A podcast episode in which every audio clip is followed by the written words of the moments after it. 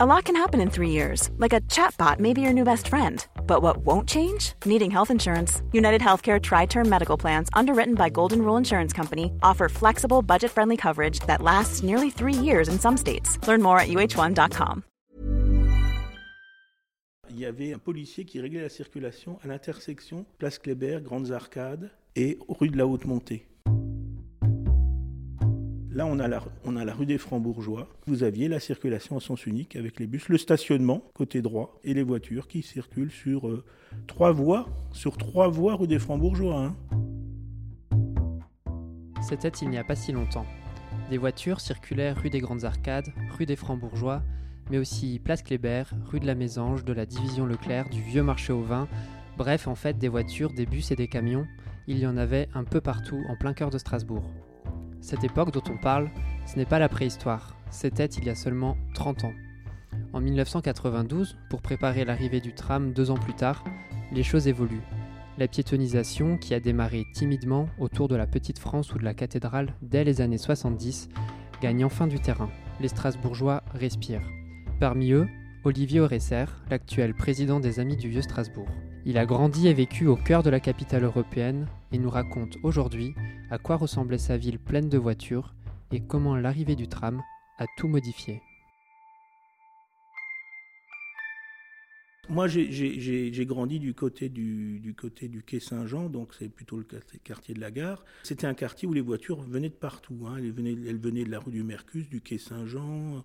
Elles partaient donc vers le centre-ville. Hein. Donc à l'époque, le Poncus, euh, la rue, aujourd'hui la rue du 22 novembre, c'était une rue euh, à circulation, donc euh, rue du jeu des enfants, rue du vieux marché au vin, on circulait dans les deux sens. J'ai un souvenir aussi dans, le même quartier, un peu plus du côté du Finvillers, parce que moi j'allais à la maternelle à Lucie Berger, et alors on, prenait les ponts couverts.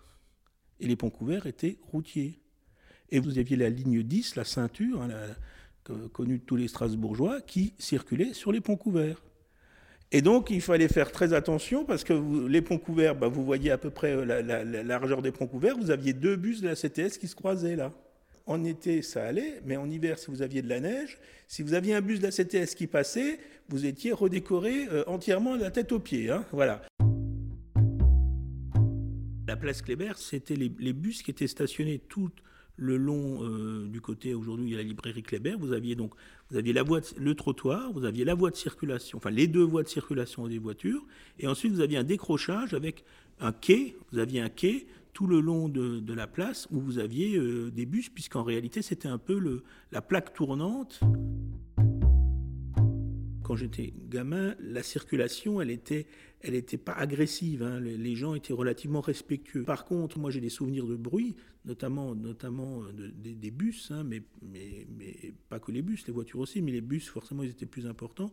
Euh, des camions aussi. Les camions qui livraient au centre-ville, c'était pas c'était pas des exemples de de, j'allais dire, de vertus euh, écologiques de, de, consommation. Souvent, on voyait les, camions ou les bus qui démarraient, il y avait un nuage de fumée noire derrière, euh, et moi, je me rappelle, maintenant qu'on en parle, je me rappelle d'avoir une ou deux fois, on, a toussé très fort parce que c'était euh, c'était un vrai nuage noir qui était là, quoi. Et, et, et avec des, des, bruits qui peuvent nous paraître complètement hors de, hors de propos aujourd'hui, quoi. On voyait que les, murs des, immeubles étaient noircis, mais on ne faisait pas le lien forcément entre la circulation et ça, on constatait, voilà, mais c'est un peu, c'est un peu ça, cette, problématique de la, à la fois du déplacement, du bruit, des odeurs, enfin de, tout ce que je viens d'évoquer, c'est venu au fur et à mesure, parce qu'effectivement, il y en a eu de plus en plus.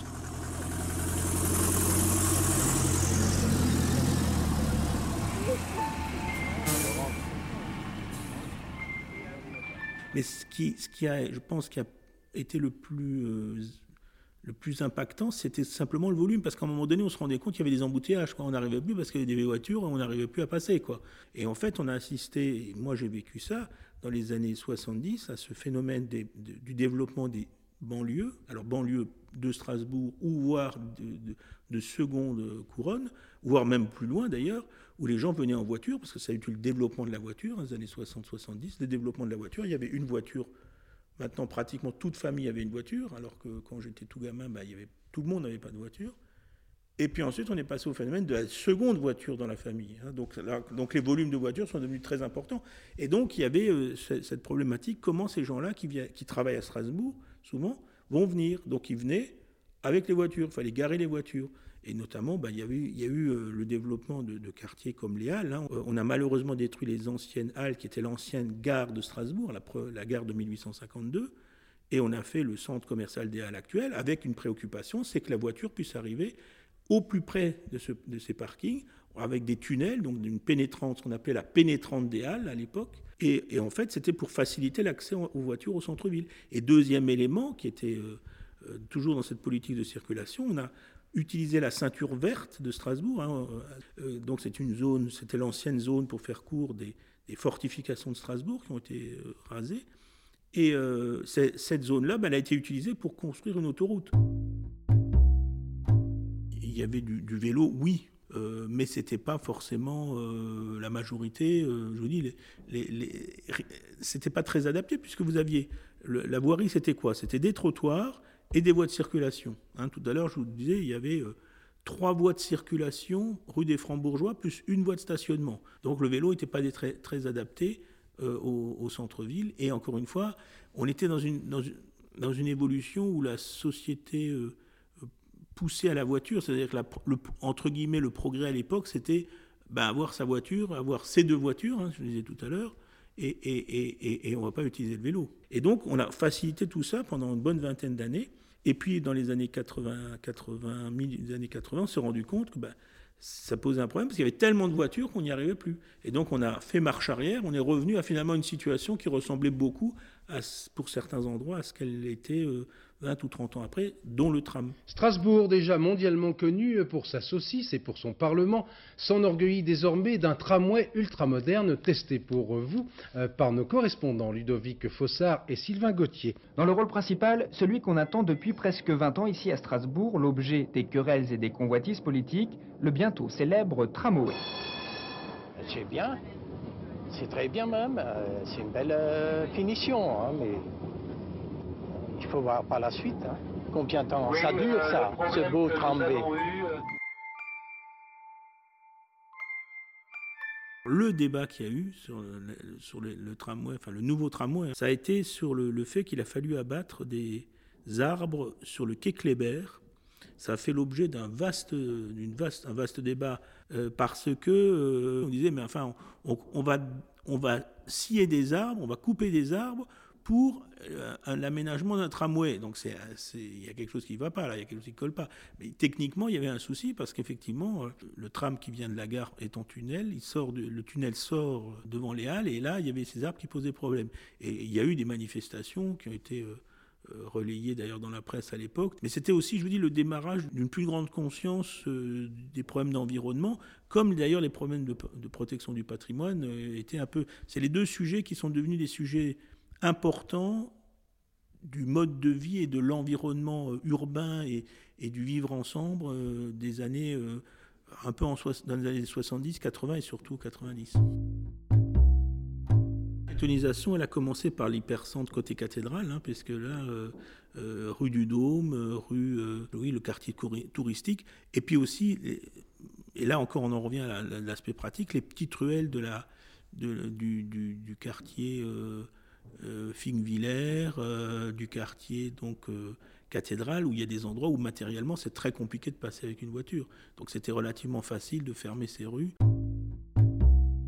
On le voit dans toutes les grandes villes, avec plus ou moins d'importance, la voiture a quand même été le rôle de la voiture est, quand, même, a quand même diminué. On voit que les villes qui n'ont pas essayé de trouver des solutions à ce problème de circulation euh, quand je dis des solutions, c'est aussi des solutions de remplacement. Hein. il ne s'agit pas de dire plus de voitures et plus de stationnement. Et on ne peut pas remplacer uniquement par les, vélos. Il faut aussi les transports en commun. Et les transports en commun, c'est des investissements conséquents. Donc c'est une marge de l'histoire qu'il faut, voir. Euh, on peut trouver des solutions intelligentes. Nous sommes euh, rue des Juifs. la solution de faire des, rues avec ce qu'on appelle des zones de rencontre, hein, rue des Juifs, nous sommes dans une zone de rencontre. Ça veut dire quoi?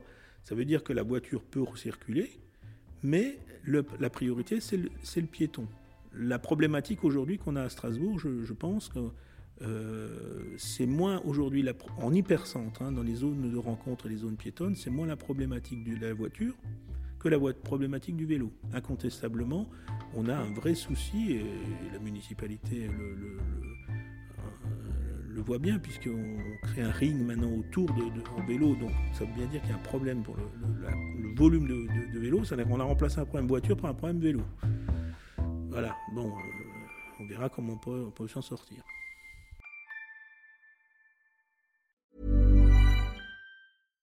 Support comes from ServiceNow, the AI platform for business transformation. You've heard the hype around AI. The truth is, AI is only as powerful as the platform it's built into. ServiceNow is the platform that puts AI to work for people across your business, removing friction and frustration for your employees, supercharging productivity for your developers, providing intelligent tools for your service agents to make customers happier. All built into a single platform you can use right now. That's why the world works with ServiceNow. Visit servicenow.com slash AI for people to learn more.